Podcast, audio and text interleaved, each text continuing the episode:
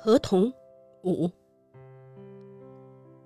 呃，这个名叫拉普的合同对我的照顾丝毫不亚于巴库，尤其不能忘记的是，他把我介绍给了一个叫托库的合同。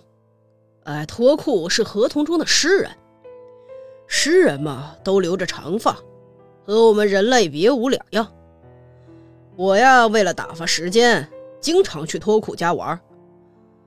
托库嘛，总是在狭小的房间里摆着一些高山植物的盆栽，一边写着诗啊，一边抽着烟，小日子过得也挺惬意的。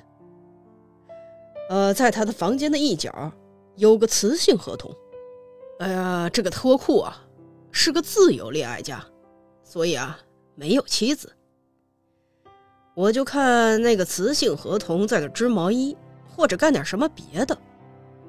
这托库啊，一看见我就总是对我笑。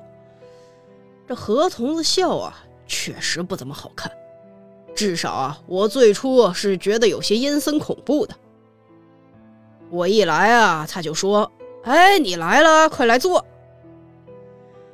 啊，托库喜欢聊合同生活和合同的艺术，在他看来。没有什么能比合同的生活更加荒诞了。父子、夫妻、兄弟，全部都以互相折磨对方为唯一的乐趣。特别是家族制度，简直是荒谬之中的荒谬。托库有时啊，指着窗外就骂：“看那些蠢货！”窗外路上有个年轻合同。脖子上拖着七八个雌性合同，其中有两个像是父母，向前走着，几乎累得快要气绝身亡了。但是我很钦佩这个年轻合同的牺牲精神，对他的勇猛我大加赞赏。哼，你也有资格当这个国家的市民了。对了，你是社会主义者？呃，是的。我当然是这么回答的。那么，你不惜为一百个凡人而牺牲一个天才？呃，你是什么主义啊？听说托库君，你信奉无政府主义。我，我是超人。这个托库啊，在艺术上也有独特的见解。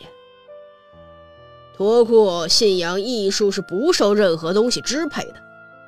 是为艺术而艺术的，因此要成为艺术家，首先必须应该是一个把善恶置之度外的超人。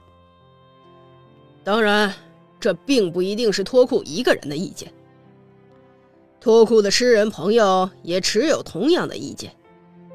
近来，我和托库经常去一家超人俱乐部玩耍。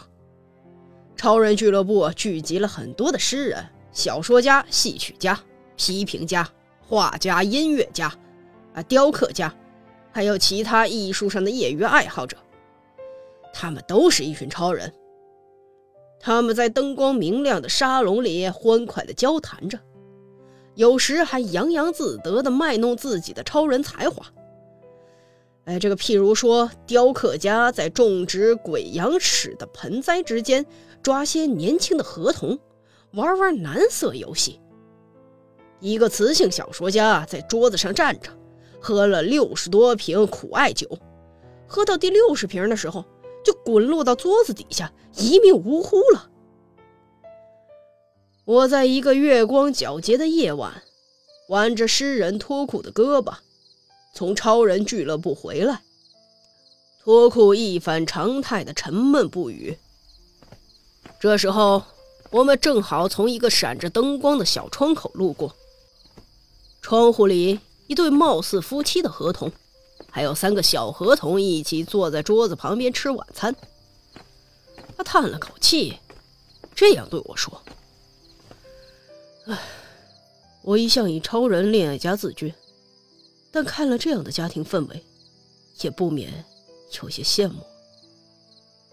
但是你不觉得有些矛盾吗？”托库在月光下抱着胳膊。透过小窗望着，安静和谐的五个河童共进晚餐。